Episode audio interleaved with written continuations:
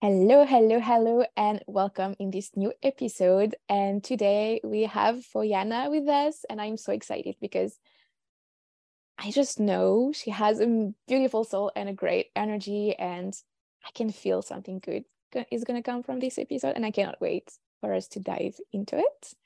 And I'm going to start by asking you, Foiana, to introduce yourself, so that uh, we can know a little bit more about what you do, who you are, where you live, all of that.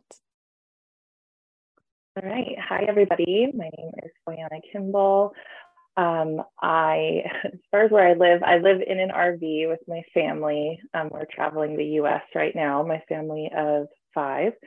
And um, I how would I describe myself? Um, I am a spiritual person, um, timeline therapy practitioner, Akashic Records practitioner, and lover of all things woo woo and magical and spiritual. and above and beyond that, I'm also a mother to three and a wife to my wonderful husband and um, so excited to be here today with you. I'm so yeah. glad that you reached out and offered me the opportunity because I too agree that I think it's going to be some amazing magical stuff that comes through today. So I'm excited to dive in. Yeah, me too. And um, I would like to ask you also what is being spiritual for you? What does it mean? I know it's a tough question, but yeah, I love this question actually. And I sat with it for many years of my life actually and kind of played with what what is that idea or what is the aspect of being spiritual. And I think ultimately, um, while I feel there is a connection to this higher source that is involved, I feel like it's also deeply connecting within with yourself and kind of finding what works for you, what speaks to you, and then you know taking those steps in your life to continue to connect not only with that higher energy source but also more with yourself. And um, i feel like there's also an aspect of spirituality too that plays into nature and this earth plane. And i think that gets neglected a lot. There's this outward upward focus.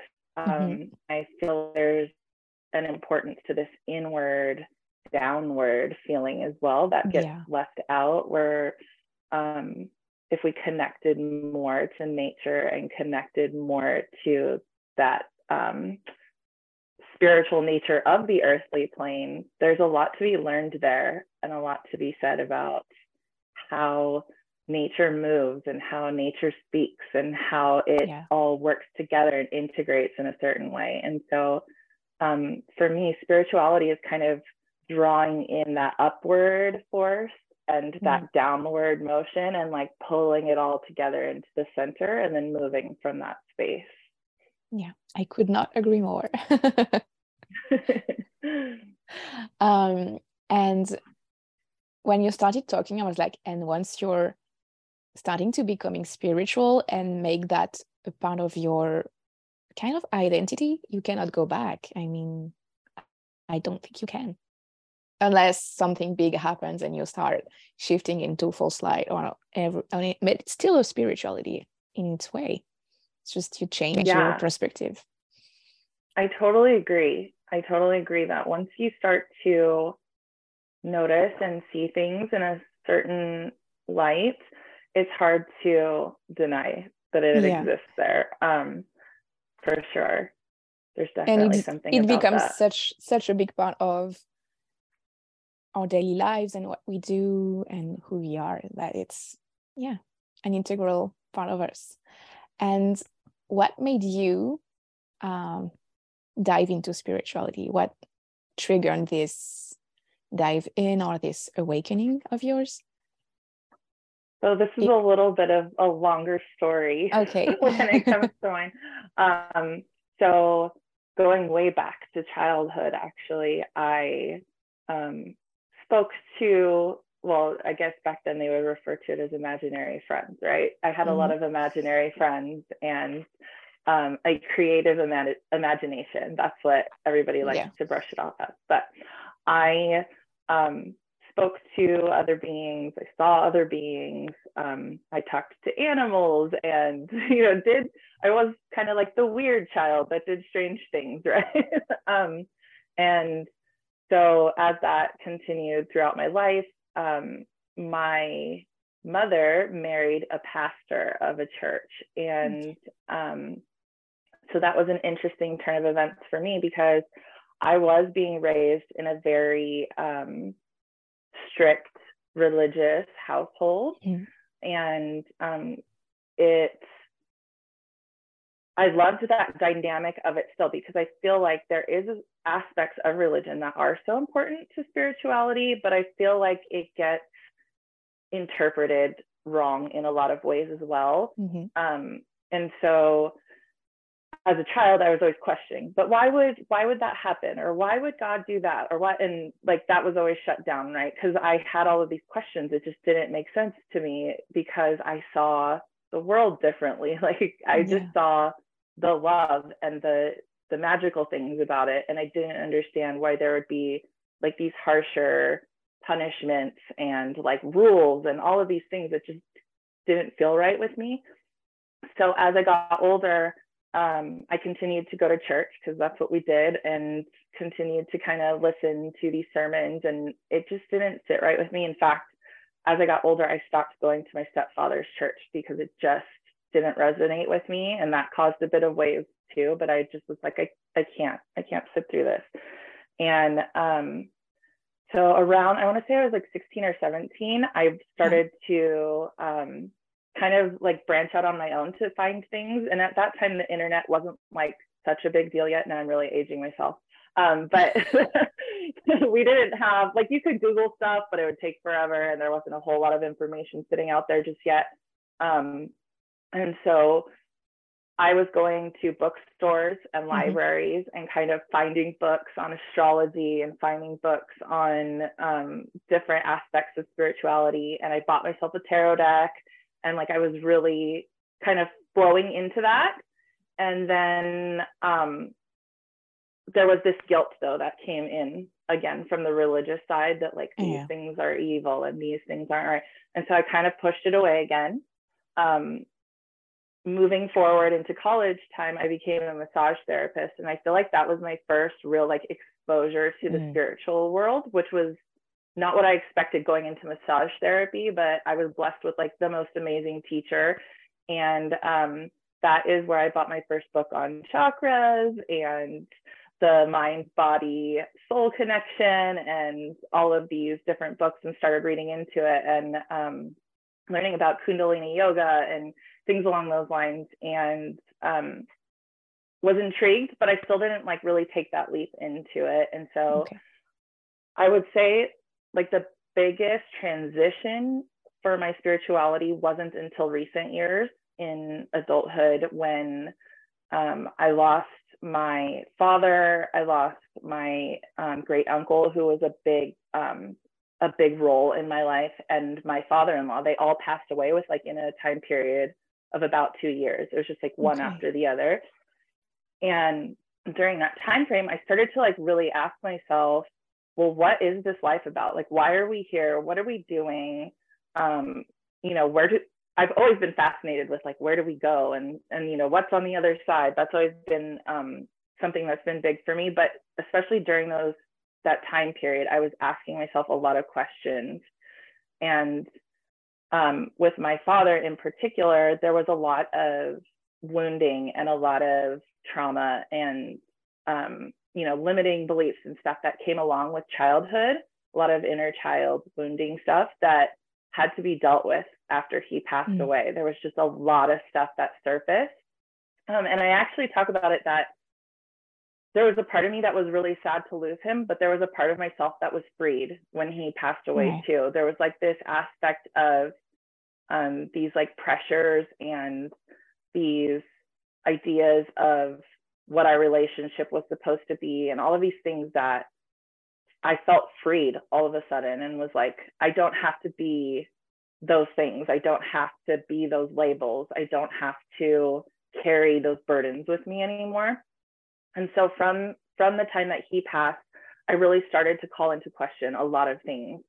and then fast forward to 2020 and um, we got locked down right and Yeah. that at that point in time i had to sit with myself there was nowhere to go and so i kind of like to think of 2020 was for me in certain aspects Yeah. because i felt like it was um, you know, God, spirit, source, however you want to refer to him. I'll probably say God a lot because I was brought up in a religious home. Yeah, Um, but I say it very freely as in I see it more as just the aspect of God in the religious aspect, if that makes sense. So source, spirit.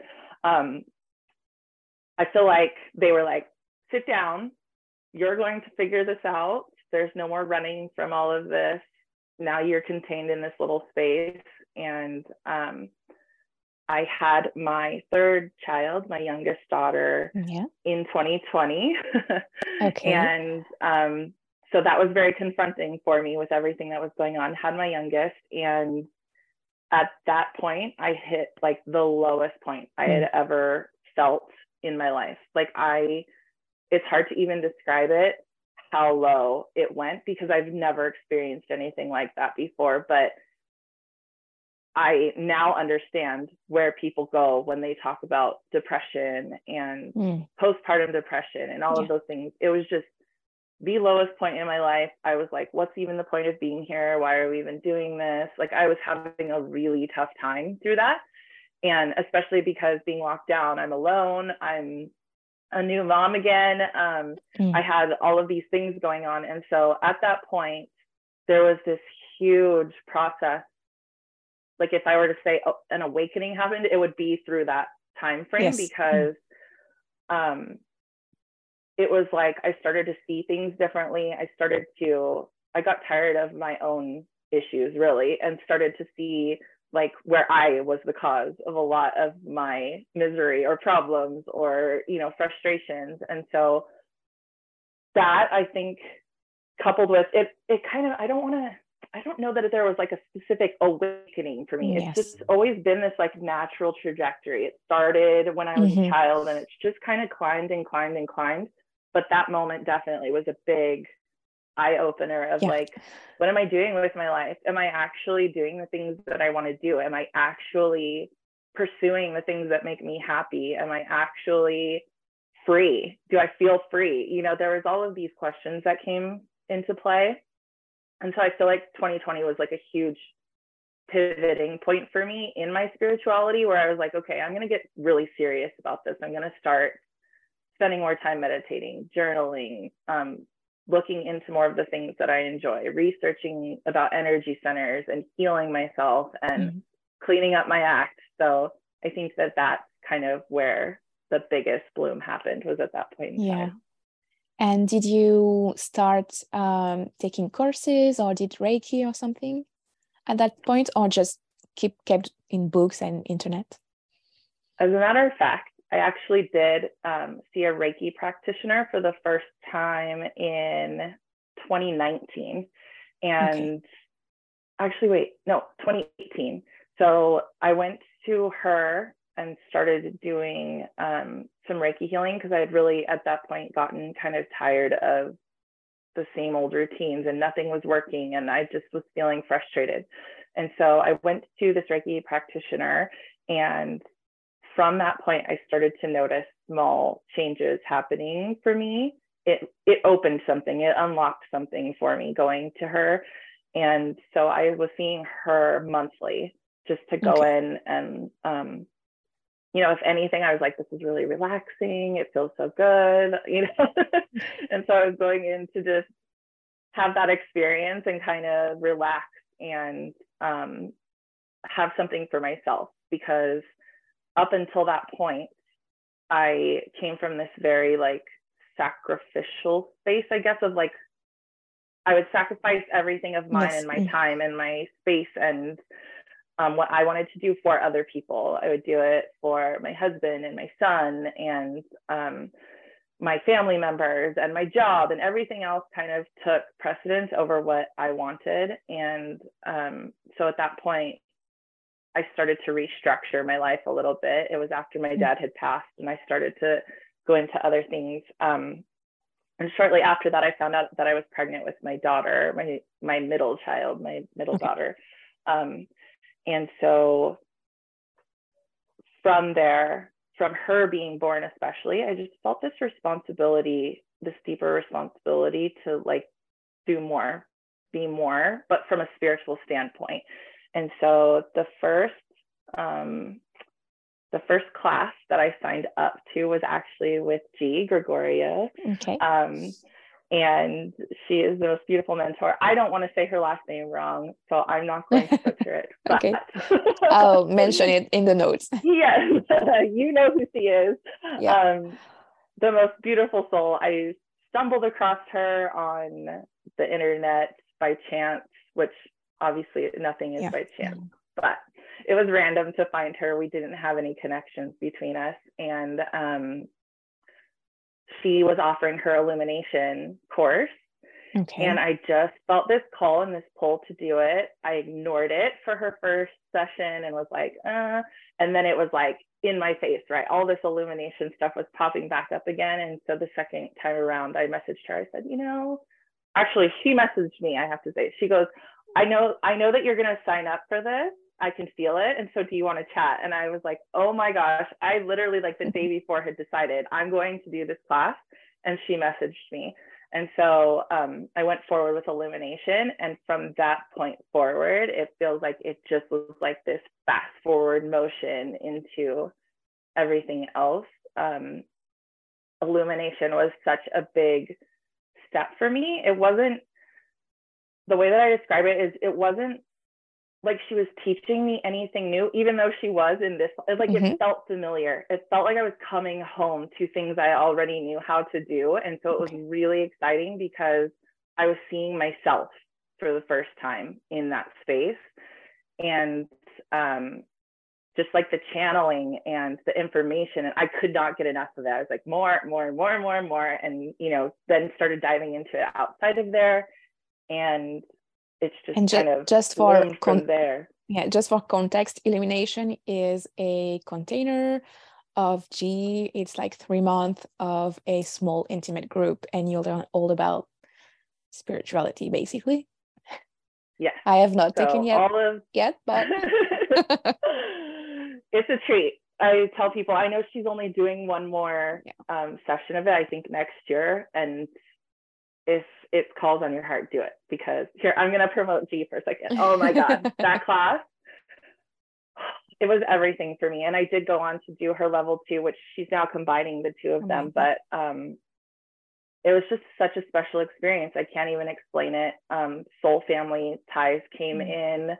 I've connected with so many more people since then. It just like I really felt like it broke me open in a way that I hadn't experienced before and it was like every every part of me as i moved through it even outside of that container the things that i was coming across the books i was picking up it was like yes this is me. Yes this is me. Like i finally felt like not only like i didn't need somebody else to get me or understand me i was finally understanding myself. I was like mm. this makes sense.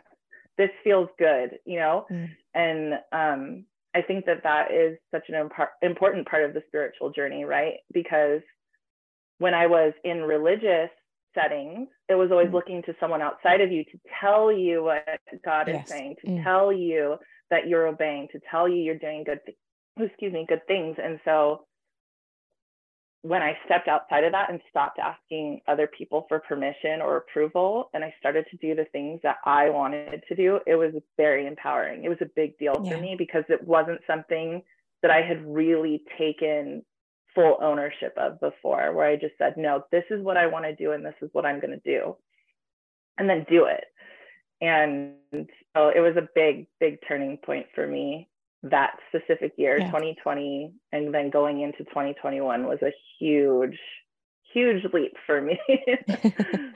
and um, oh yeah, uh, I kind of lost what I meant to say. So um, I want to say that the difference between like religion, spirituality, and I want to say our spirituality because I feel like it's close is not according for it's not like responding to rules and living by rules. It's really using your discernment. And I know some new age uh, very way of spirituality are more like I'm gonna follow this person. It's my leader, and I believe everything that yeah. he or she says. And mm-hmm.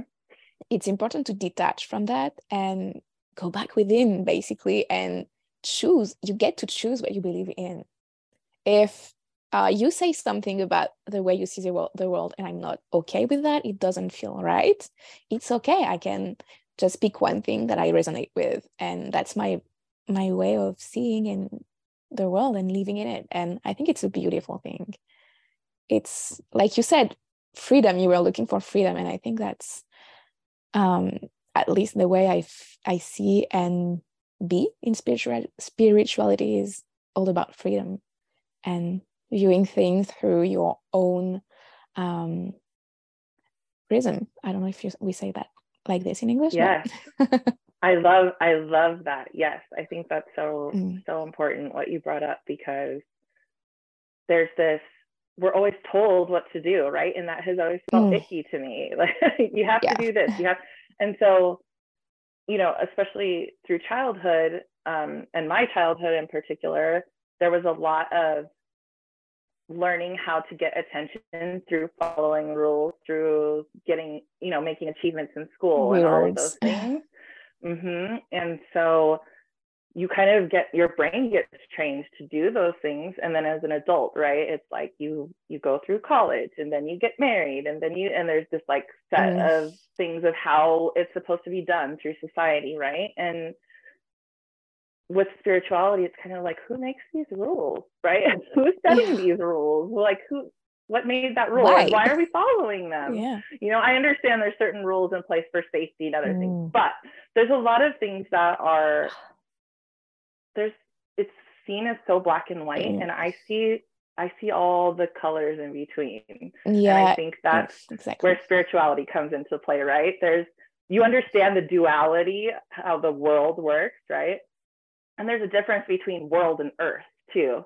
So the world is this mind construct, right? And we have this duality that exists there, this oh, black and white that yeah. everybody sees. But there's this spectrum in between. And if we work with the earth, which is nature, right? And Mother Nature, then we see that we're existing in this world plane, but the earth plane has something completely different to offer if we kind of take those dualities, we see them, how they exist, but then we play in the middle field yes. between them. Yeah. it's very interesting. It's like the world is society 3D and Earth is more expensive and free. Very interesting. Yeah. And when you think of this, I don't think I've used the world, the word world a lot lately. I'm always saying Earth, Gaia, and just world is for society and some bullshit stuff. yes, yes, absolutely. It's like, I feel like that's where my problem, I don't, it's not a problem, but yeah. I'm going to label it as problem, has always been is like, I exist in that earth plane.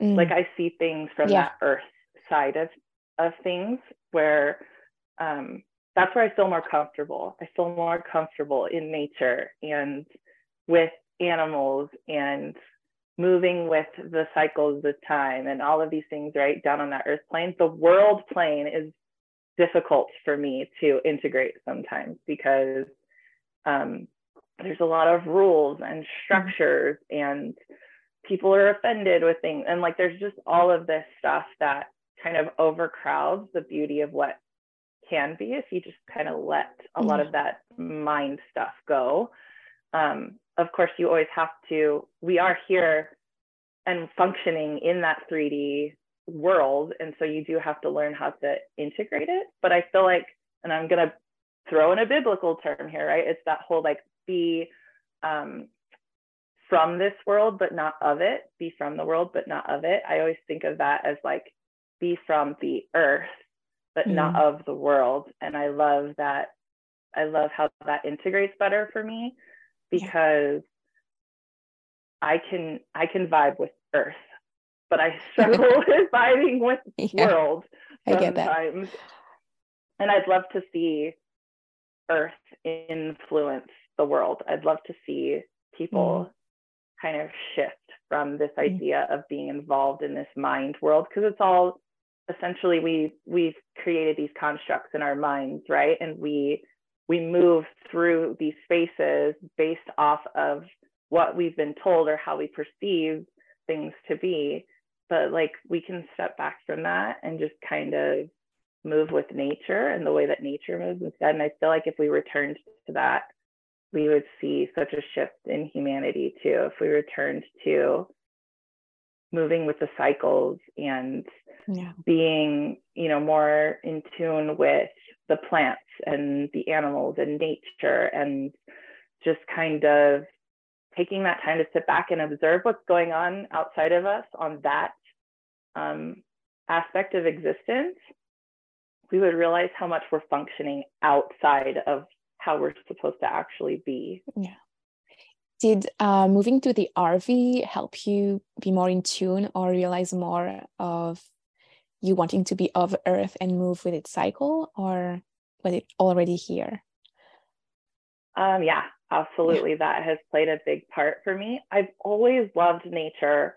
Um, I grew up in the in a in a mountain town, a very small mountain town. Okay um, I was always outside playing in the trees and nature and running around. And we had a lake. And so I was always outdoors as a kid.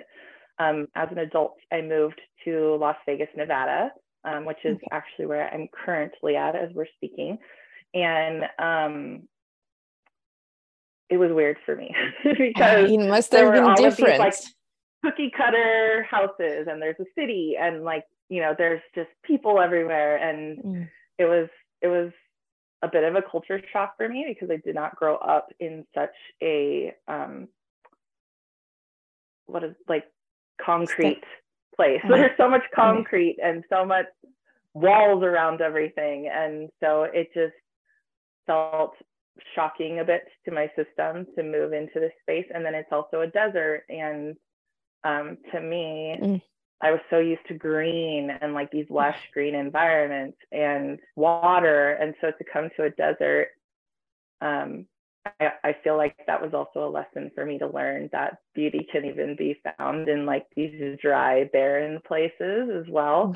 Um, but I always, my backyard always has had trees and fruit trees and grass, and because I can't go without nature However, when we decided to move into the RV and sell off most of what we owned, the rest of it went into a storage mm-hmm. unit.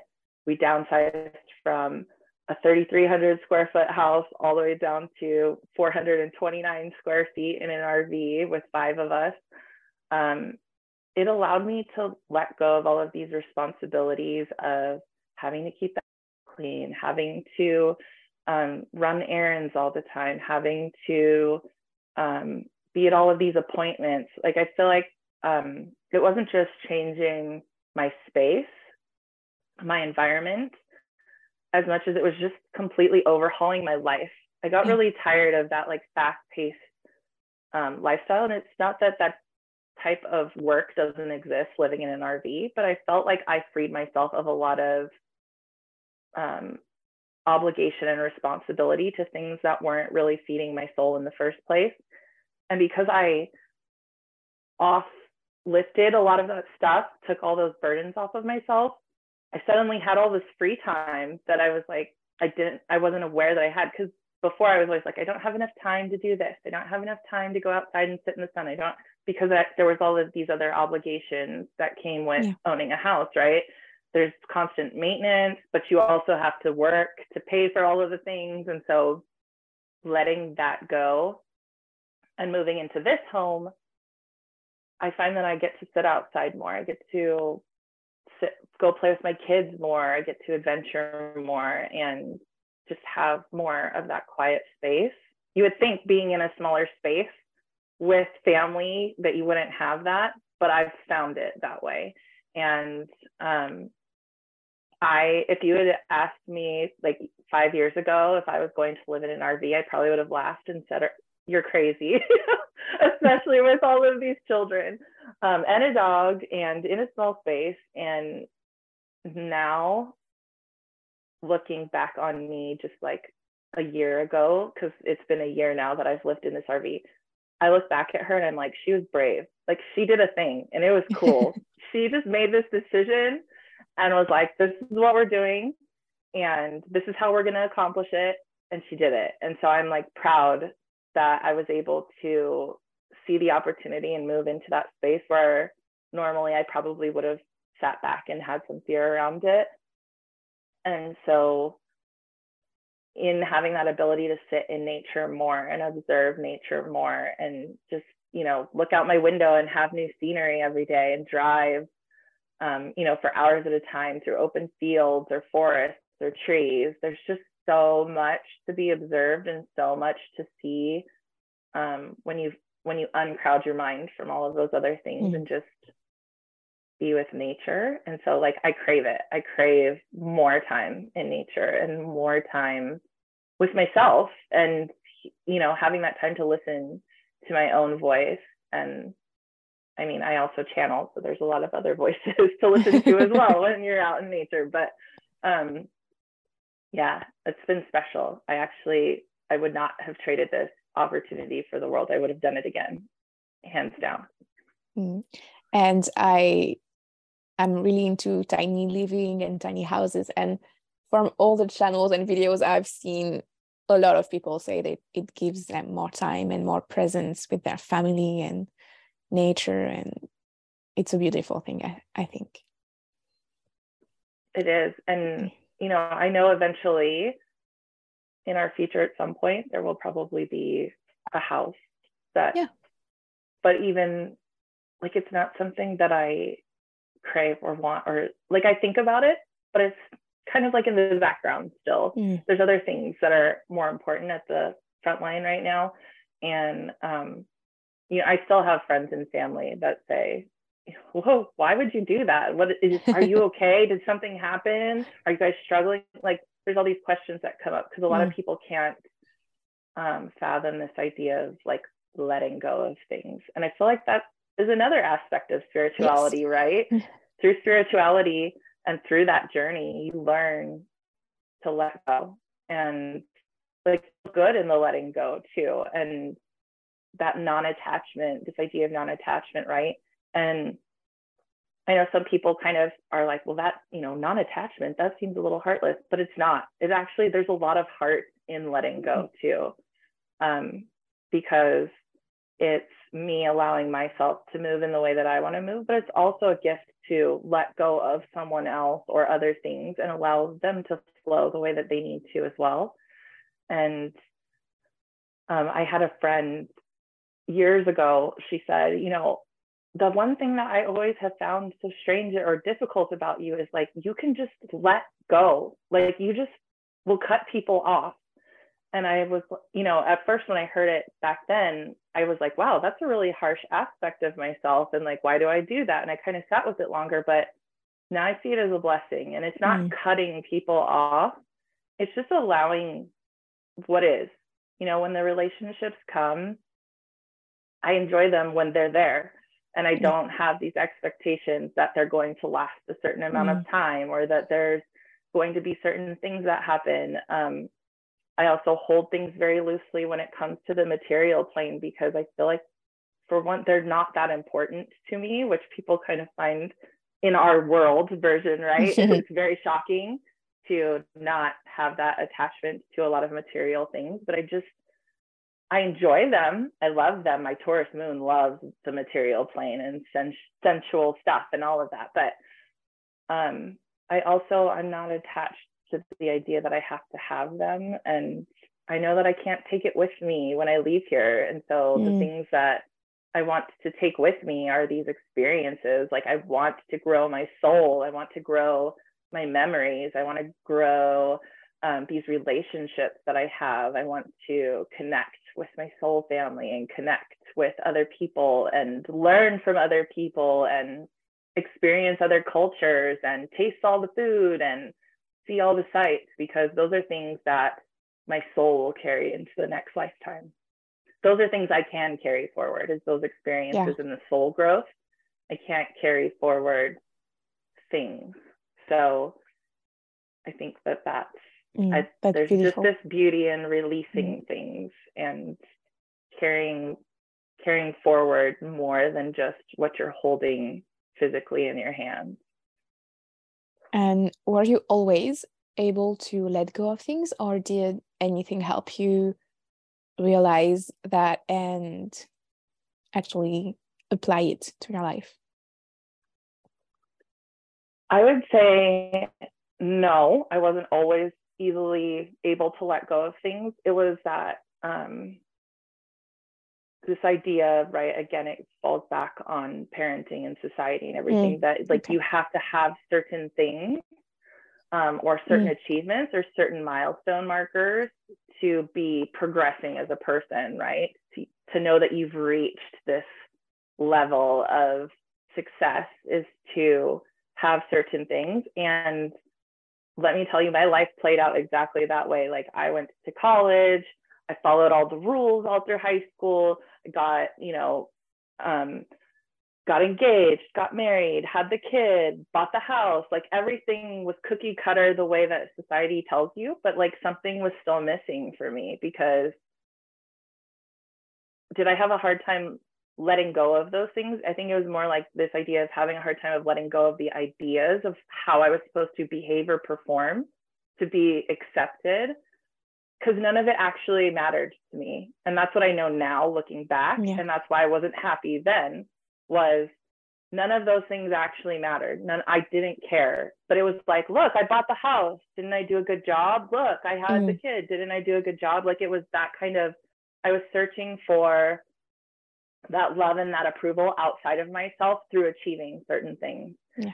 And so I still looking like all through my life, I've never really been attached to the material things.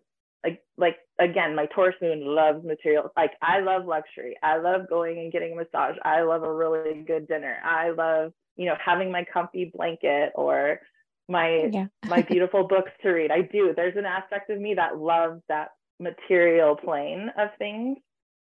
But um, with all of that being said, I also know that the, it's all um, temporary. That Yeah. again, I can't. I'm not taking it with me when I leave here um, and move beyond into the next space. I can't carry cars or houses or any Mhm. of those things with me. But I also understand that, um, and I don't know, maybe it does come along with being raised in a religion is like this idea of um, everything kind of being temporary. Like you could have it today and it could be taken away tomorrow. And um, so I try to approach every aspect of my life, just appreciating what I have now because who knows where I'll be tomorrow, who knows where it will be tomorrow. Um, things, anything, any number of things can happen. Um, I mean, 2020, the lockdowns was a perfect example.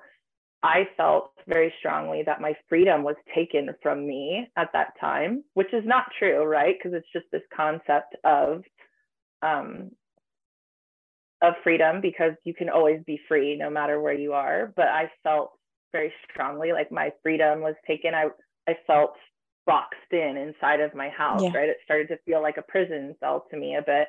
Um, and at that time, it was sitting with the, the same idea that none of this stuff matters like none of it matters and all of these rules and all of these constructs and um and so that was my search for like what freedom how could i be free inside my body? How can i be free and still move through this world space?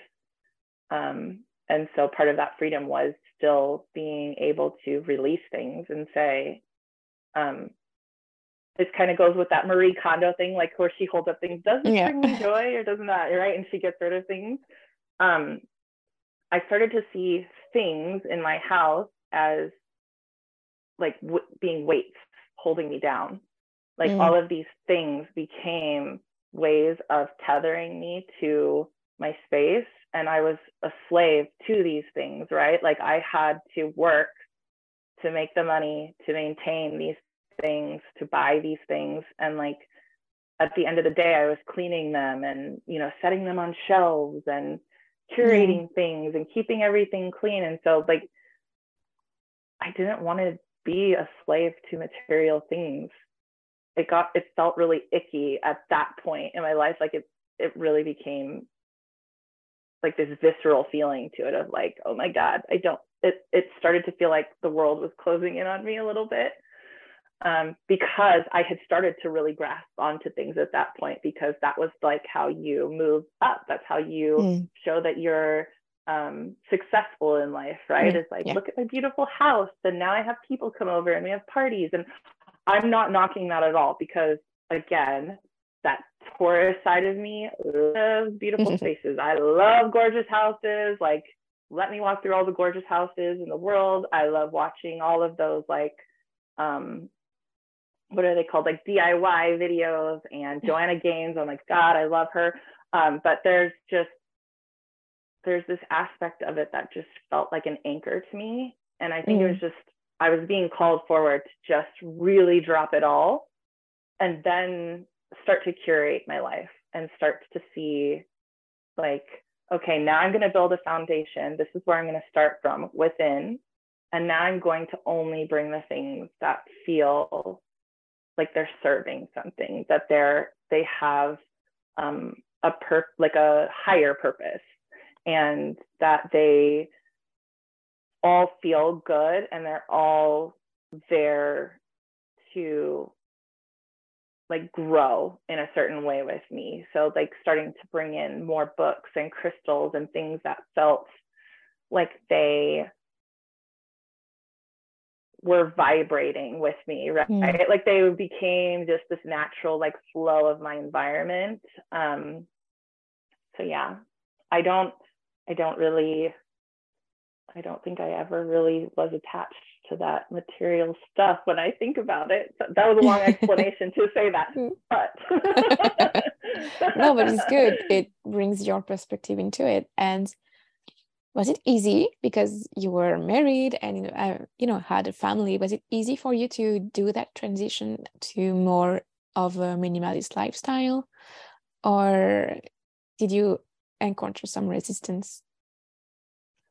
Um, you know, it's interesting because um, the marriage aspect specifically, and with spirituality, with moving into the mm. smaller space, um, we definitely went through a lot of um, karmic, toxic um, cycles for sure, leading up to um, this time frame.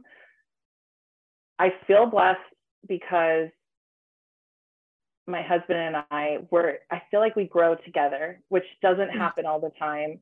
Um, especially when you start to go through these things, there can be like this big gap yeah. of separation that happens. And um, he, he and I would agree if you ask, um, he's not as far along as I am spiritually but he's open and willing to listen and yeah. he's growing at his own pace he's going through his own spiritual journey and um, so we're able to support each other in that and i feel like that was the aspect that made it easier to transition yeah. into this space um, was we both talked about it and when he was shocked when i said well let's just move into an rv because his job allows him to travel. He can go to other states, okay.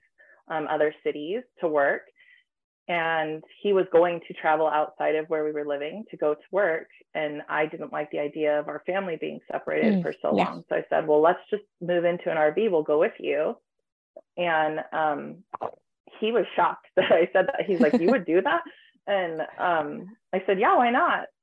And so with having children too, that was a tougher decision because um, I wanted to make sure that they were still they they were still mm, safe. Yeah. They still were being provided for.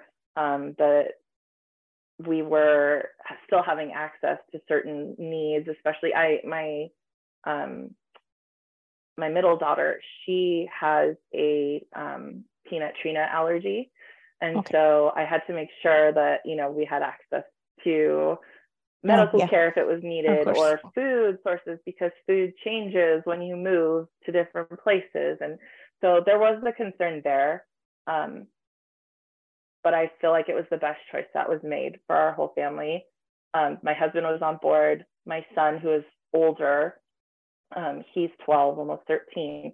He was on board. He was like, okay, let's go, you know. And then my two little ones, they don't really know the yeah. difference. They're they're two and three, so they're just kind of along for the ride. But even they say, because um, we've been put for a little bit, we're renovating our RV to make it a little bit more okay. long-term living friendly.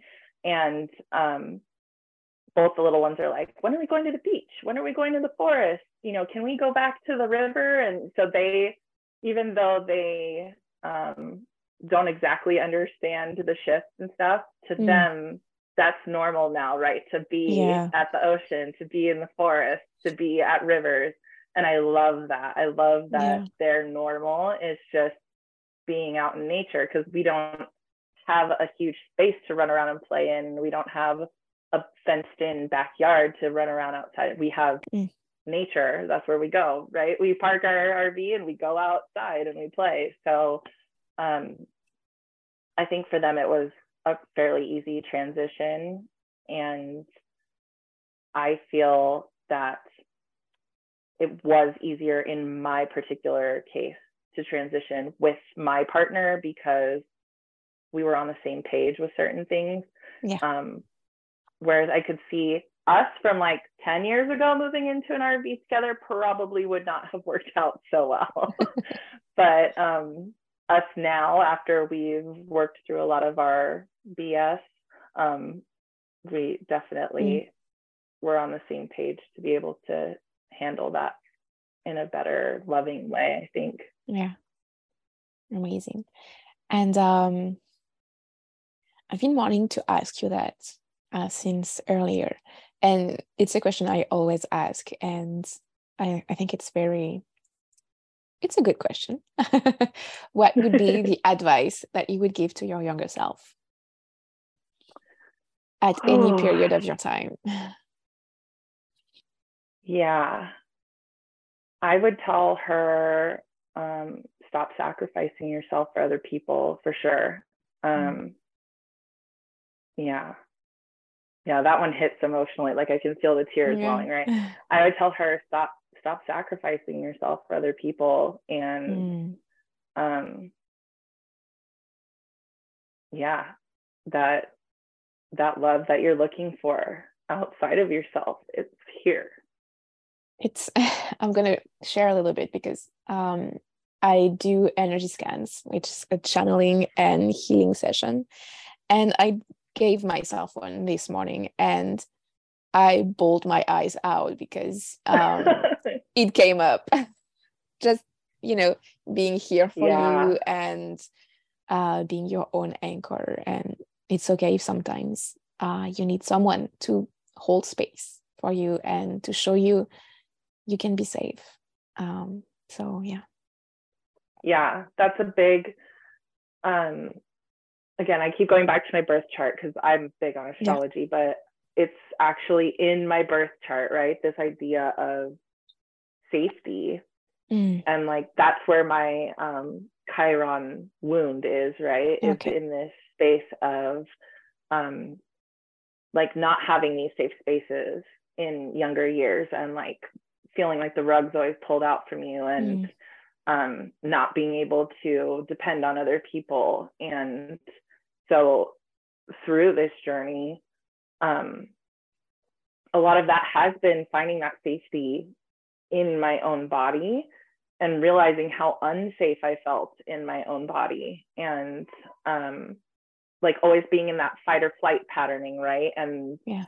I know there's there's a lot of talk around nervous system regulation um, right now, and I do yeah. think it's an important topic. But even beyond regulating your own nervous system, it's like regulating your environment and mm. regulating the people that you allow into yeah. your space too. That if if you feel unsafe and you're still calling in other people that make you feel unsafe and you're not establishing those boundaries, um, then it doesn't change. Like you you mm. have to be able to regulate that environment as well, not just within your own body, but outside of your body as well.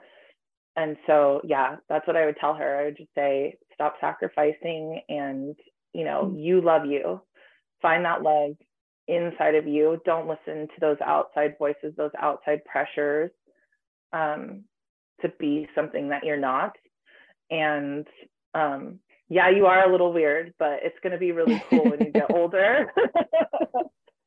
You'll meet older weird it's weird to talk to angels and spirits when you're a little kid, but like when you get to be in your late 30s, the whole world's going to think it's kind of cool to talk to these people. Yeah. And so, like, yeah, don't let that drag you down because mm. you're going to you're going to go from what made you weird to like now it's pretty cool to be able to do that and share that with other people so. What made you weird is what makes you special today. Yeah exactly. And would that be the, the advice that you would give someone going through a tough time or um, diving into spirituality? Oh um just take it slow I think a lot of mm. with spirituality, a lot of people dive in too fast and it becomes very overwhelming very quickly because shadow work is no joke. Like shadow work has knocked me on my butt a few times. It it's tough. And so um just take it slow and you're not alone. There's a lot of other people going through these same experiences, these same growth spurts, these same realizations, and um, your community is out there. They're out there waiting for you, and they'll start to show up for you, and you start to show up for yourself. And mm. so it it's just a process. Like even now, you know, I feel like I'm still very much in the middle of that journey yeah. and still you know, we'll always be walking that path and that journey. There's always room for growth. And so I think just having that mindset of just being in awe and being in love with the journey of it, like being able to just kind of step back and take in all the scenery of it and enjoy again like kind of using that nature yeah. reference but like stare at the trees a little bit and enjoy all the leaves on the ground and um, listen to the wind blowing. It's kind of that idea of with your spiritual journey, do the same thing. Like don't don't push yourself so hard that you don't love it because there's so much to enjoy and so much to learn and so much to see um, through the slower process of it. Mm, and it's important because once we dive in, we realize that there is this whole new world here for us, all these things we didn't know about and we want to learn and know about, but maybe it's about the experience more than the learning, and we learn from the experiences, but yeah. Yeah, we I think time. so. I think it's that, you know, it's kind of like life, right? If you rush to get to the end, you miss all those little things in between that were really important. And I think the same thing is to be said with your spir- spiritual journey. If you're trying to rush to get to a certain space, you're missing the whole point of why you stepped out on that journey in the first place. And I'm still discovering different parts of myself. I'm still finding different aspects of my voice. I'm still working through what it is that I want or what it is that I like. Um, but again, it kind of calls back in that idea of non attachment. Like, don't be attached to the idea that your spiritual journey goes from point A to point B, right? Mm. There's all of this area to explore. And sometimes you have to come back to point A to go to point C. yes. And even, you know, there's all of these timelines and all of these Mm. possibilities that spread out, but they all kind of funnel back into this end point, anyways. And so it's not about the destination of it. I guess this is kind of cliche, right? It's not about the destination, it's in the journey. But like it's yep. true. There's so much truth in that.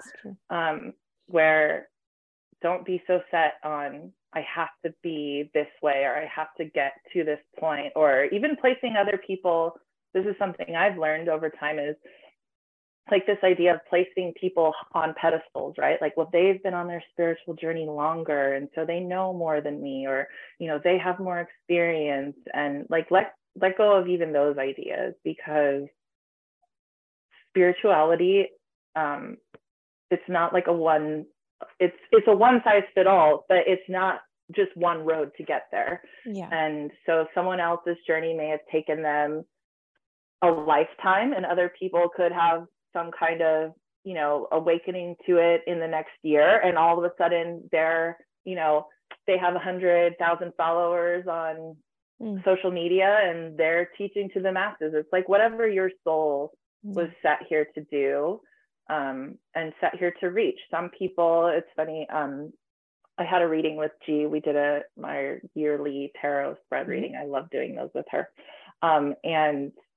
she said something along the lines of, you know, some people are meant for like that um, mm. larger, widespread, more, um, you know, on the surface, but they reach a lot of people. And then there's other mm-hmm. people that like go really deep, but there's only a small group of people that they're meant yeah. for. And so um, I think that's a super important point to take in as well as this idea of like, you don't have to reach or touch thousands of lives in order to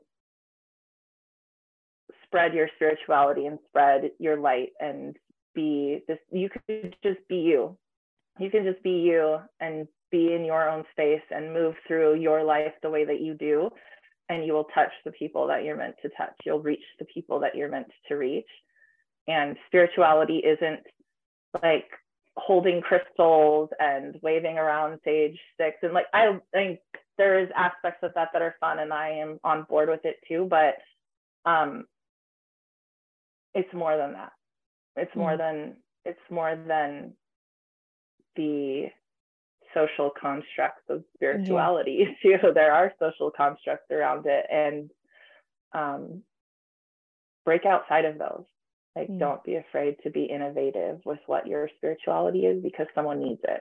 Someone out there needs your version of spirituality. That doesn't always fit the mold of what other people's version is. Mm. Beautiful. And um, I really wanted to talk about two things with you. I wanted to talk about the Akash and about timeline therapy. So, uh, would you want to talk about either or both? Yeah, explain, let's do it. Explain what uh, the Akashic records are briefly, and um, yeah, what you're getting from them, perhaps. Sure. So the Akashic records, um, whew, it's like so many words and so little words to say about it at the same yeah. time, right? So the Akashic record in in the smallest aspect is it's like the information of all that is it's the book of life i guess is, would be the mm-hmm. easiest way to put it where people would understand it um, or like god's remembrance of everything but it is the astral i think of it as like an astral library where yeah. you can go there to reference all the materials of everything that was everything that is and everything that will be because um, and I say it that way because time doesn't really exist there the way that we understand it. But for the sake of understanding, yeah. past, present, future understandings of everybody's souls are held there. And, you know, animals and environments and buildings and everything, there's reference to everything there that can be accessed. Um, it's like this place of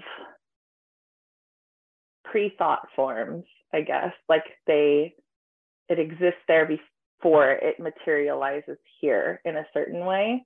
Um, or it materialized here and there's information that exists there. It's very like it's, it, yeah. it's structured outside of time.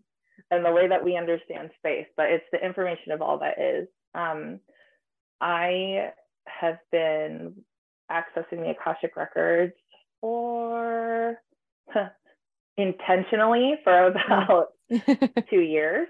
I feel like I've always connected to mm-hmm. the Akasha and the Akashic records, and I'm realizing that now um, it's definitely been something, again, all through childhood that I've just accessed it. Like you just know certain things and hear certain things and understand certain things about people that, um, you know, when you express them, people would say, like, how did you know that? Or, you know, there were certain things. I would say and would be like, no, you know, people get very triggered mm-hmm. when I was a kid and would say certain things because I just knew things and now I know where I knew those things from.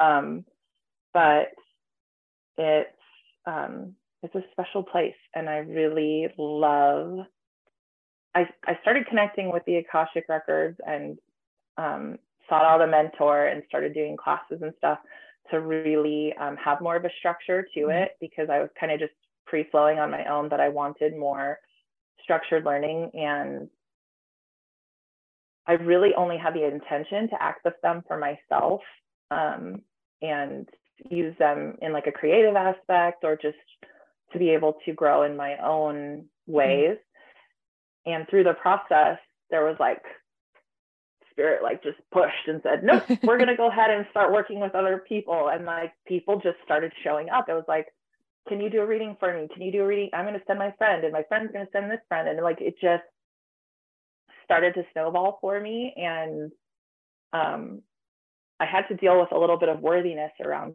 it mm. because mm. I feel that the Akashic records are so precious and there's such um, there's such a sensitivity to it when you're delivering people's soul stories to them, right? Like when I open up someone else's records, I'm connecting to the the stories of their soul, the stories of their yeah. being. And so delivering those messages to somebody, there's this responsibility I feel that comes with that. And so I started to be like, why me? No, pick somebody else. Like, have somebody else do these readings. This is not for me. Like, I want to sit in the background and just kind of do my own thing, right? Um, but I was pushed into that, and I'm so glad I was because reading for other people has been such a new um, it's been like this new journey for me this new aspect of growth for me this new expansion because when you're delivering these messages for other people a lot of times those messages can be pretty relevant for you as well. Yeah. and so it's been amazing in that aspect. And i love just connecting with the other people which is so funny because i'm normally like more of that hermit person. Like mm-hmm. i love my books and i love to sit in nature and i love to journal. Like i'm more of that kind of like stay off on my own. Um, but there's this push to like work with other people and this push to get out in front of other people and um, you know, start utilizing these tools that I've been given to bless and gift other people. And so the Akasha just holds a special place for me. The energy there is just, oh, it's incredible. It's so special. And connecting with other people and being able to understand like these levels of how other souls come in with like these individual stories, but the stories all connect too. It's mm. just so incredible to sit in that space. So I'm excited to see where that goes further. Um, I'm starting to learn how to do energetic healings through the Akashic mm. records, which I'm really excited to expand into as well. But yeah, it's a special, a special place yeah. to be in. and it's really I'm going to say important to do that work because it's an entryway of spirituality. Oh, I want to learn about my past lives. And all of a sudden, you're in front of all these possibilities and all those things that are relevant to your life now that can help you now. And it's like it all makes sense somehow. And yeah, I think it's I very important and interesting to work with the the Akashic records. Yeah, it's so special. And have you tuned into future uh, in the Akashic records of someone, or it's more of a collective thing?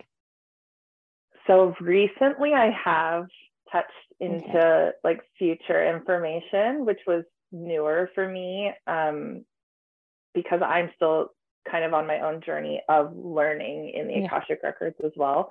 Um, yeah, it was really cool because there's this thing that happens, right? We say the prayer, we say a prayer to mm-hmm. access mm-hmm. the records, um, and then that energy is channeled in through clairs. And so I have, I'm prior to working in the records, um, I felt like I was more stronger with clairvoyance, clairaudience, um, and clair cognizance, yeah. right? Is that where you just know things? Um, within the records, my clairsentience has really come online, which mm. has been, I, I've had an awareness of it before, like where you feel certain ways around certain environments. I definitely have that empathic side, but within the records specifically, like I really feel certain energies or certain like I don't like it'll show up as like energy in my body and then we'll visit that space and then it will have more to say for somebody. Um, and so moving through it recently where I tapped in more to someone's future information, it there was like these visceral reactions happening that I haven't experienced okay. as strongly before. So that's been new for me. Um, and it's where I kind of like feel like I sit outside of myself as that information is coming in. Like I feel like I'm witnessing and observing, even though I hear my voice and it's coming through. Okay, yeah. Like I'm kind of sitting over here and the information is kind of just coming through as it is. And so when some of the future information, like very specific like time frames or very specific information came through, even I kind of went, oh, oh, okay. you know, I had this moment of like, oh, was that right? Because um, especially with claircognizance, sometimes it can be hard to like decipher is this coming from me or is this coming yes. from outside of me? And so, um, and I mean, if you really want to get into it, it's all coming it's from both. inside of you. But yeah, there's like this moment of like, wait, did that come from me or did that was that? And so um, it's been an interesting move through that because I've always been de- more dependent on the clairaudience yeah. and the clairvoyant. Like I see things and I hear things. And so when it switches really deeply into like that knowing has mm. been really interesting for yeah. me because and when, I'm like, whoa. yeah. When you think about it, it's us relying on the sense we use in the world. Like we need to see and we need to hear to survive or to be aware of our surroundings. So yeah, I feel like when you we start going into initiations and into deeper form of healings, sometimes it can go blank and you realize that's what you were relying on the most. And uh, to me it's kind of like we were missing the whole synergy of all the clairs working together. Because i think it's the same for you because when i do energy scans they, they are all working together. Yes. Yes i totally agree. I i think it's opened up this new awareness for me where I'm actually able to mm. say, mm. like, oh, that's this, that's this. Where before, I don't, it's like reinforcing this idea that, like, yeah, you have always had claircognizance. Yeah, mm. you have always had clairsentience, but you were ignoring it. Now, yeah. you can't ignore it because we're sitting, we're bringing them all together and you're working with mm. all of them in one space. So, yeah, it's pretty, it's pretty overwhelming, but like in such a good way. That's the only way I can describe it. It's yeah. just this like, oh, the energy there is so beautiful. I really feel that if more people could connect to that space of energy, that we would have a lot more people that like feel that peace and that love and that joy that they're looking for. It sits in that space. Um, what's amazing about it too is I am studying and have been studying Kabbalah and the Tree of Life, which I think is super relevant to all of this. Um, and where the Akashic records sit is just directly above Malkuth. So Malkuth is the earth plane. It's where we currently are. There's these spheres on the tree of life and their energy spaces. And there's these paths that connect them um, that we're able to work through to have deeper understandings of certain things. And so you have Malkuth that sits at the bottom. And right above that is Yesod. And Yesod is where the Akashic records sit but those are only two of the 10 spheres. There's other yeah. spheres that go even higher than that, right? But it happens to sit in direct lineage with Keter, which is like the source, the all knowing, and it comes directly down into that space and then down into mm-hmm. Earth. So, what blows my mind, right, is like we're accessing the Akasha, which is here, but there's spheres up above that, yeah. like multiple spheres up above that. And right here's sits source. So like we're channeling source information, but like there's so much that exists above and beyond that. So much information, so much to tap into that I was, it just is mind blowing that like it feels so good mm-hmm. at this space. I can't imagine like going into these higher spaces, right, to learn more. Um so yeah, it's it's pretty cool, but they all kind of funnel into this space in Yesod where it's just before it materializes down into earth. That's the that's where we touch the astral realms. That's where the astral realms exist, where we're channeling from. Even if you don't tap into the Akashic records, when you channel, that's kind of the space that you're going into mm. for the information, which is then coming from that mm. higher mm. source. And I'm saying higher because that's the way that our human brain yeah. can understand it. Like there's this way to lay it out as a hierarchy, but the tree exists in your body too. So that's a hmm, whole other discussion for another day. But I love I'd love that. I love the tree of life. yeah, that's so interesting. And um what's a big takeaway that you got from the Akashic the Akashic records lately? Um Whew. The Akashic Records, everything's a big takeaway. Yeah. Just, all of it feels so so relevant and so soul touching. But um, recently, I've been tapping into them myself for um, just trying to connect more with like my creative side and okay. artistic side and so I've been opening the records and just kind of leaving them open and writing. And I love it because, right, your higher self exists there too, right? And mm-hmm. the higher information of your soul of all all time and presence. And so the information that comes through, I can either ask for something for the collective, and some of that will come through, which I've been sharing on my mm-hmm. Instagram, some of the collective messages that have come through, um, but for me personally, there's been a lot of growth in this idea that art can exist in all of these like different forms and how we understand it you know when when i say art people immediately see like painting mm-hmm. or um, photography or certain ways but like everything is creative and ev- like everything you do in life if you cook a meal you're creating something mm. right mm-hmm. if you're mothering children if you are a mother of children or father of children you're creating something if you are building a business you're creating something if you're and connecting even when you relationships yeah you're it's creating, all creating weaving something yeah so i guess that's the most relevant thing that's come yes. through me recently is this idea that creativity isn't just related to these ideas around art and around mm. writing and around you know there's creativity is everything. It's everything you're doing is creating. And yeah that's been a special kind of reframe for my brain because i've always said like oh i'm not using my creativity. And it's like well of course you are. Everything's creativity yeah. you're creating things all the time. You just aren't paying attention. So um, that's a special message i think for a lot of us right because yeah, like you is. said even our mm-hmm. words are creating things but we're just not paying attention as we're saying them all the time yeah it's interesting thank you for sharing that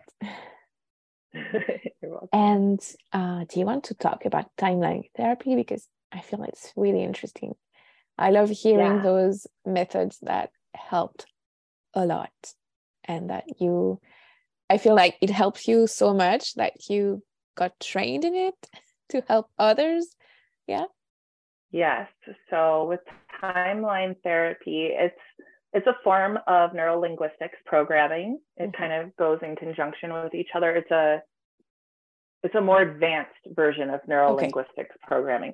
So in short, neurolinguistics programming is what you to kind of put it in layman's terms and give people an idea is mm-hmm. a lot of the motivational speakers that you hear use neurolinguistics programming. It's a form of like very subtle hypnotic speech mm-hmm. and it's to bring like your it's to bring your awareness into a new space of being, right? It's like when you go to those motivational speakers and they're like, say yes, say yes, right? And they're like getting you to cheer with them.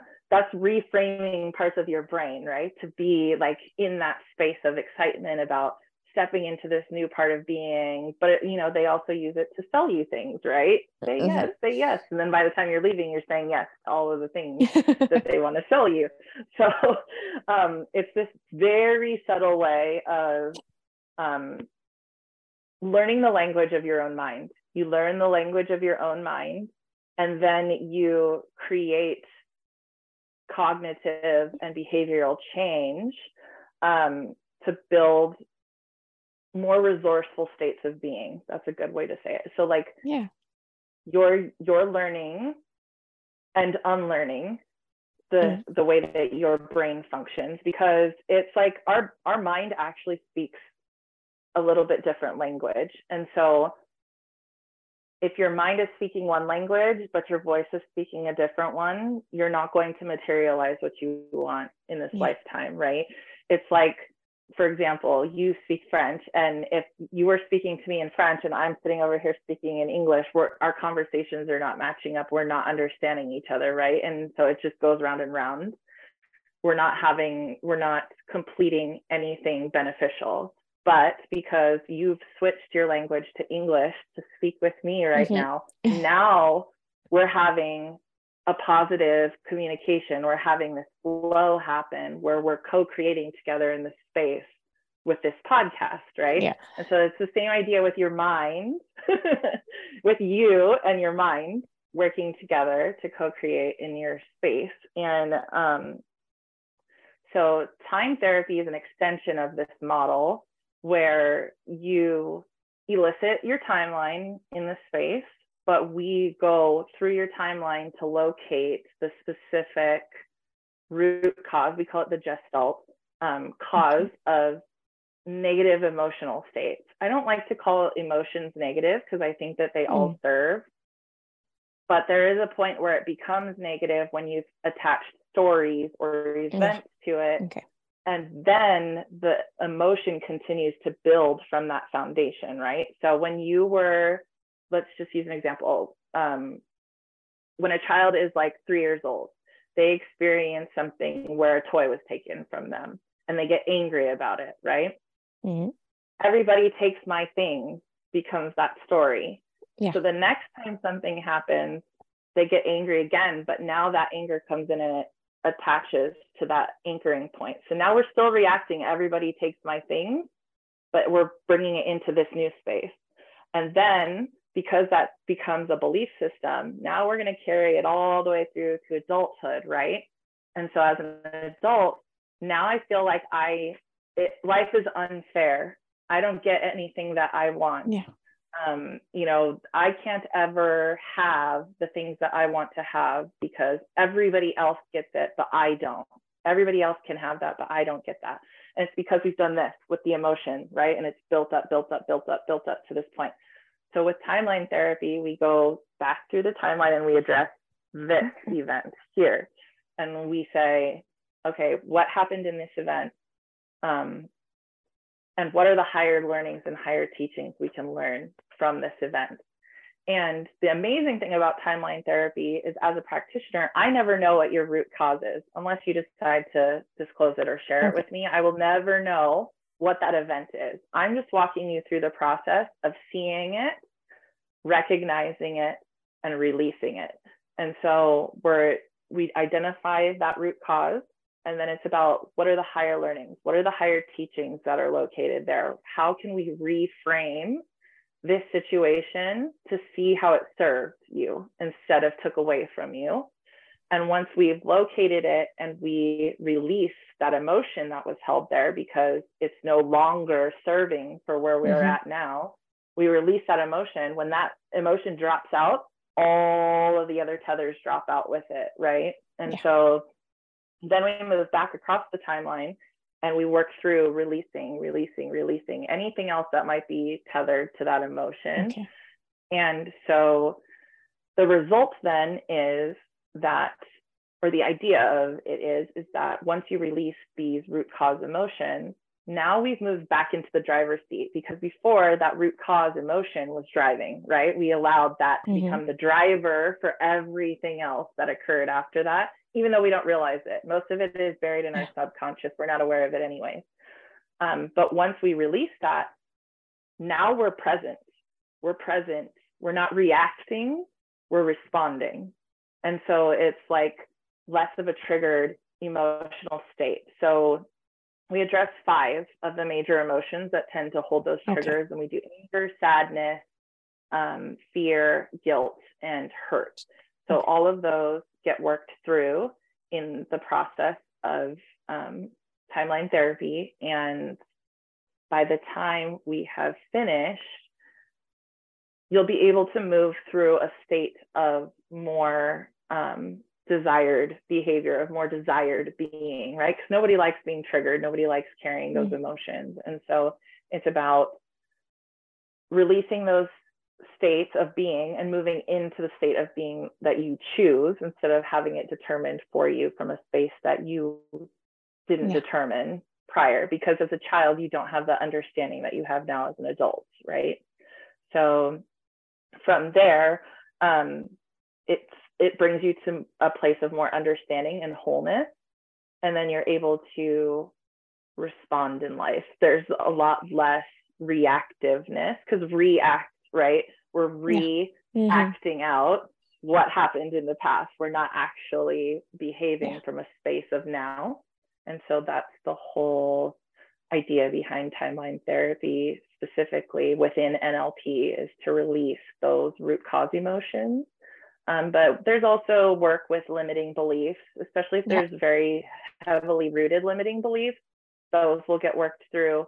Um, and then also there's something else that I like to work with, which is parts integration. And it's a lot of like, oh, well, I would never do that, or I would never say that, you know, and having this reaction towards someone usually outside of yourself. There's like an emotion that's attached to a someone else um, it could even be another version of you but essentially we like call forward that version of whoever you see when that emotion or that thought process comes into play and then we bring it together to show you how that actually exists and is a part of you and serves you as well um, so it's that idea right of it's kind of like shadow work but it's playing okay. with it in like a different realm where mm-hmm. it's not so like let's go deep into it. We're we're saying like okay let's pull out what represents this part that you're not seeing is also part mm-hmm. of you. And then let's bring those two things together and connect them together so you understand how that is serving you how that is still a part of you but you're rejecting it and then you're projecting it onto somebody else right? Yeah. So um that's kind of the basis of timeline therapy. And then i've created my own coaching program mm-hmm. intensive mm-hmm. around it so that it's not like a session by session with a lot of other timeline practitioners you'll see where you just okay. do it per session um, where you would work through each of the emotions um, with mine i kind of wanted to make it an integrative process and so i created an eight week container where we work through all of those things together but then from that point because i feel like that's kind of where it's like when you when you birth a child and they hand you a child in the hospital and they're like go be free. And you're like i don't know what i'm doing right? So i wanted to catch people at that end right? Like now we've mm-hmm. achieved freedom from those things. Now let's plant seeds and foundations and let's create goals to move yeah. forward from this space. Now where do we go? Now that we've cleared that now let's move into the future parts of your timeline where we're going to set goals, we're going to plant seeds, and we're going to move into an empowered space of being. And so I like to close out all of that with a quantum leap meditation where we kind of like finally step yeah. into the person we're trying to be and then move from there. Mm. So yeah, interesting. That's, yeah. That's and, my little intensive program. yeah. And I feel like it's very holistic because you include a lot of things that are in your um I like to call magic toolbox to make yeah. it your own and yeah I also love uh, how different modalities help you achieve the same thing and you get to choose and find the one that works for you and that's very interesting because you address traumas basically it's traumas and limiting beliefs and you can do that with timeline therapy with uh, emdr and all of that and yeah. many more other modalities so it's very interesting yes there's so many amazing modalities out there really to work with and so many amazing practitioners too um, and again, a lot of this could be worked through in the Akasha too. If you mm-hmm. sat and had Akashic Records readings and asked very specific questions, um, you would definitely be able to work through that and receive healing and release some of those belief systems too. Mm. So just is kind of like what space do you want to be in? What kind of support do you need? What kind of information? Like what yeah. kind of learner are you too? Um, mm. My own experience in timeline therapy like blew my mind. I couldn't even believe how I thought like, oh yeah, this will be great. Let's do some release. I definitely could use this. Yeah. Um, you know, I you catch yourself as a mother being triggered with children sometimes, or like, you know, little things, especially being in relationships, you can be triggered by other things. And so I thought, oh, well, you know, I could always use being, you know, less triggered or, yeah. you know, getting rid of some of these like anger emotions or whatever. Sure, why not, you know? And um, dove into that, but I couldn't believe the depth of what I touched on in there. And I personally love the confidentiality side of it a bit because talk therapy is not my jam. I mm-hmm. don't feel like I grow, receive in that space. I don't, it just doesn't work for me.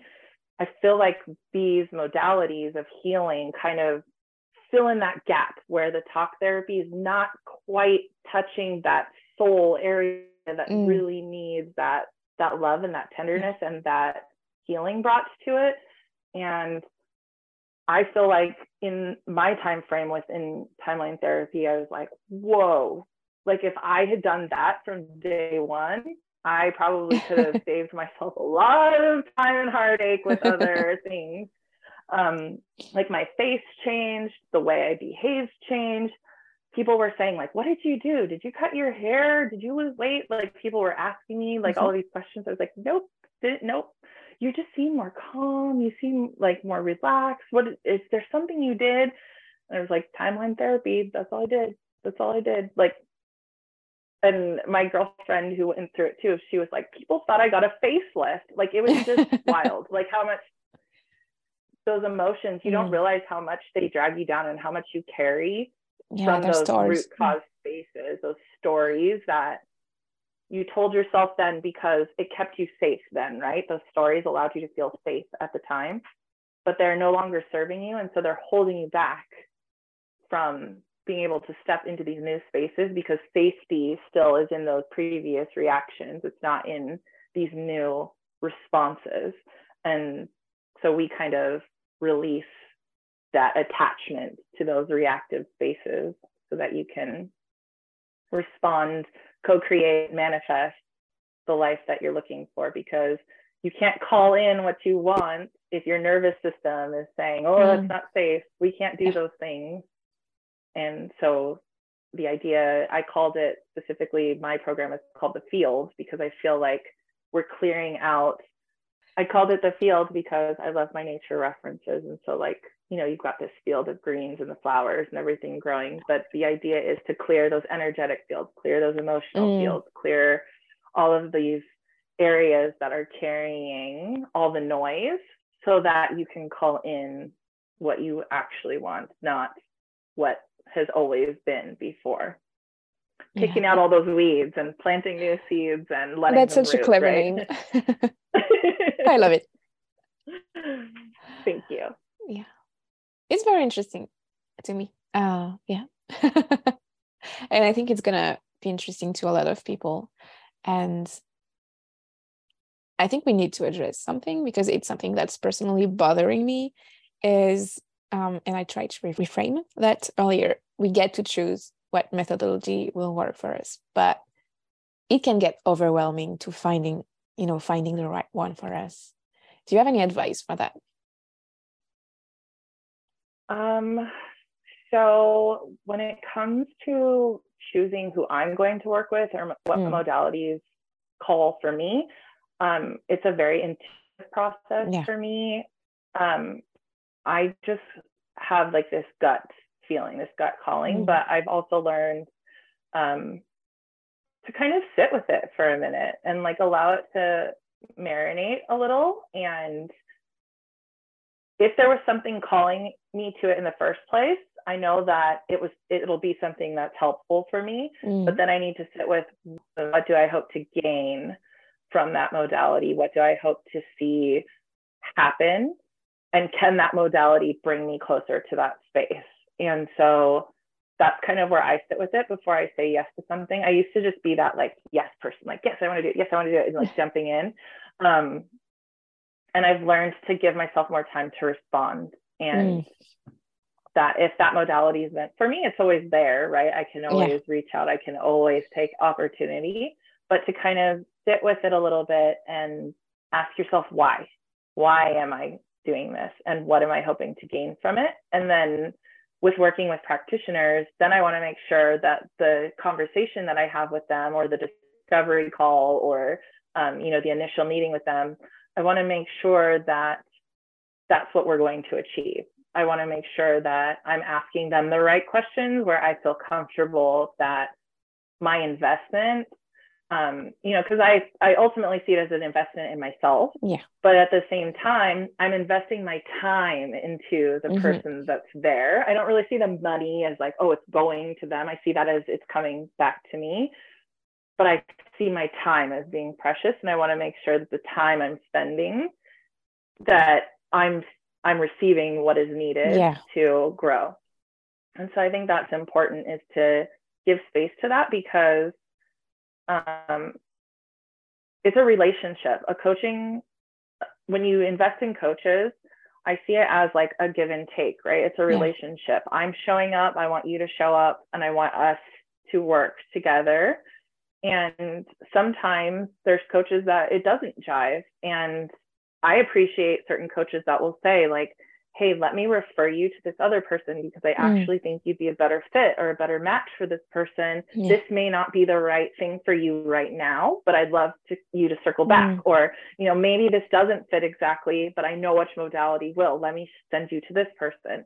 And so um, I think that it's just having that intuitive calling and then using your discernment for whether or not it's for you and then also feeling comfortable in the relationship you're creating with that coach in that space um, above all i think that's super important yes. is to have that relationship where you feel comfortable you feel seen Safe. and you feel heard yeah that safety factor mm-hmm. for sure and again it's coming back to something that i've been working through today. So it's interesting because I was doing something uh, for trauma and ultimately I did not feel like safe enough or, you know, so I stopped that modality. So that's in, you know, it's important to just sometimes stop and really go within and see if it's bringing you, like you said, why, what you needed from it and how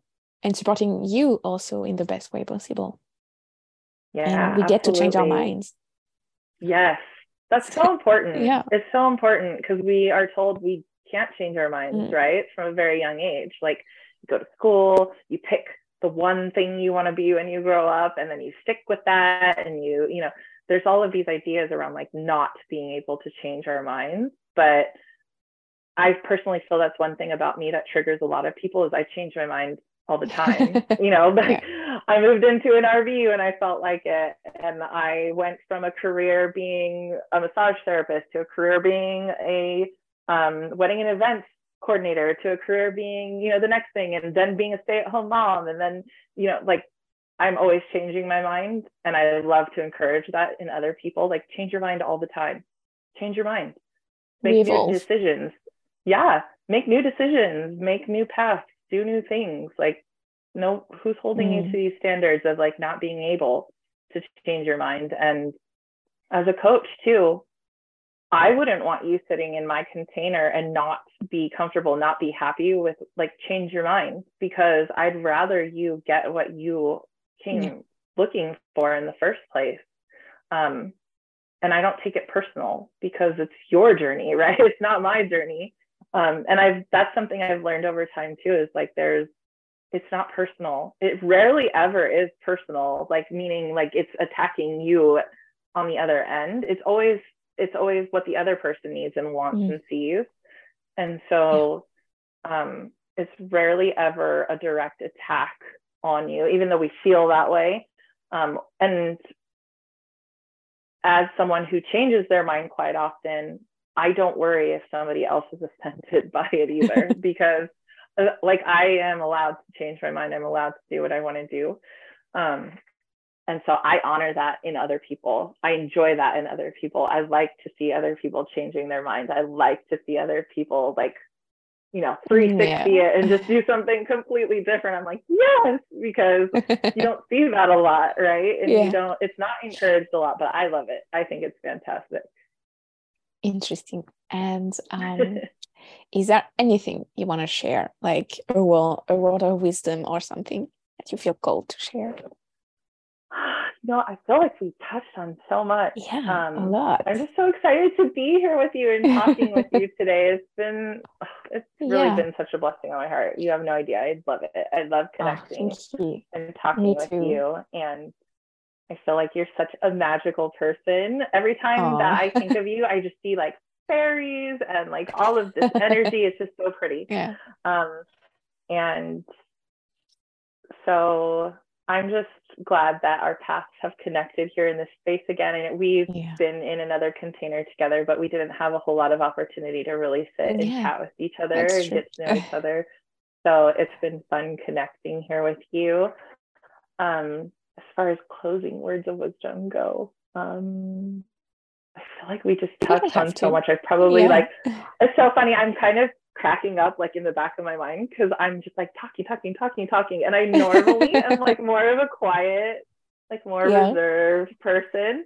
And I'm like, wow, okay, we had a lot to say today about things. yeah. And I'm sure we could go still for an hour or two. yeah, probably um, but especially when it comes to spirituality oh my gosh yeah. let's talk. Let's let's have all the discussions. I love all the deep stuff that exists there. Um, and yeah i just feel like we've touched on so much today and yeah. i hope that other people as they're going through their spiritual journeys they just like allow themselves the freedom to experience it the way they're experiencing it. And you know just going back to what we just said like change your mind. Change your mind about your life whenever you feel like it. I did. I certainly did. And I'm better for it. For every time I changed my mind about something and kind of went in the opposite direction of where I was told we're supposed to go or told, you know, this is how you do it. Yeah. Um, my children um, are all home water births, you know, and that was not normal to do, especially with my son thir- almost 13 years ago. It was very unheard of at that time. Um, but you know, my children are born at home and water births and we homeschool and we live in an RV and we do spiritual things. Like everything I do is pretty much the opposite yeah. of what society tells you to do. And so I I love to see other people embrace that. Like change your mind, carve your own path, create your own stories, write your own words of wisdom and mm. don't let don't look back. Don't let other people tell you that it has be a certain way. And I think that that is what living with no regrets looks like is just following that calling on your own soul, on your own heart, mm-hmm. and yeah. letting everything else fall away because you have a really cool story to write too if you just mm. embrace it and stop mm. living out other people's stories yeah and it's okay if your story or your way of living is like you said a house with lots of things just make sure it is. Yeah like if your story is being a millionaire like more power to you like get all the things do all the things. Um if your story is being in a little cottage growing flowers like do it. You know there's no there's no guidelines or no mm. rules or no like let go of all of those expectations because you know there's guilt and shame around both of those examples i just gave right yeah. and there shouldn't be there shouldn't be. Your life is your life. You're free to do what you want to do, and you're free to be who you want to be and do it. Do it. Right? like, and I just want to say something that came when you were speaking of uh, changing your mind. Is uh, the word scary came off came on? You know, like is it scarier to stay where you are and not change, or to change, like for the better, maybe? you know? Yeah it's so true. the there is like i've learned to kind of hold hands with fear and walk together and it's changed a lot for me is that the fear never goes away. It doesn't go away if you stay where you are and it doesn't go away as you step into new things. The fear does not go away and so you have to learn to just kind of lean into it be friends with it and say okay well we're going to go together on this like it's cool you're hanging out, but I'm gonna mm. we're gonna go together. We're gonna hold hands. Yeah. We're just gonna go. and that's the thing is if you push past that fear point, um, you'll realize that, like you said, where you were staying, the fear was stronger there because it was meant to keep you where you are. Mm. And when you push past that, you realize how it wasn't as bad as you thought it was. And, um, you know, our subconscious, our animal mind exists to keep us safe. That's what it's there for, yeah. right? It's there to say, um, this this is our experience. That was not good. So now we're going to just categorize that bad. We're never going to do that again. Like, and so then you you shy away from certain things because of these stories, because your brain's like this operating system, right? And so reboot it yeah. write new programs, change yeah. that thought process. Like that's part of what timeline therapy does too. But push past those like what would they be like firewalls we're talking about operating systems yeah. um, when you get to the other side and look backwards you'll realize it really you know you thought the flames were this high and they were really like just an inch. Yeah. you just had to make that little leap. And the the interesting thing uh, with fear in my perspective is like maybe taking the decision or making the shift is scary but once you have decided the fear kind of melts melts away because you know you'll get there and you have made up your mind and if anyone needed to hear that make the decision and you'll be relieved yes well and those like the energetics, right, of fear and excitement, they kind of fit in that same space. And so it's also kind of a little bit of rewiring as well as like, is this fear or am I just really excited to jump into this new mm. space? Mm. But the old me is still clinging to these other things. And so I've kind of played with that in my mind well is like, am I afraid or am I just really excited? And I'm equating that same energy with fear and can I lean into that excitement? Can I lean more into mm-hmm. the energy of like, let's transition, even if it is fear, let's transition into that same energy, but let's make it excited. And that has made all the difference. It's like mm-hmm. sometimes, you know, if you go back to even animalistic days and more caveman settings, right? It was safer to be in that cave but look at all of the beautiful things that they experienced when they stepped out of the cave and mm-hmm. started mm-hmm. exploring and started hunting and gathering and creating and doing all of the things. So don't stay in the caves. thank you so much for your time and yeah, that chat. It was amazing. And and I know we got a lot from it and a lot to think about and maybe really worrying a little bit of ways of seeing uh, our ways of thinking. So thank you for that. It's much appreciated. And thank so uh, if anyone wants to find you, I'll I will link your Instagram and you offer Akashic record readings and their field and uh, maybe some other things in the future. I yes. there will be many more things unfolding, especially next year. Lots of lots of fun stuff to come. Ooh. So yeah. Can't wait. so yeah, thank you so much. And um I will catch you listeners soon in, with another episode, which will be something I don't know about yet. so yeah, um, see you soon. Have a great day and bye.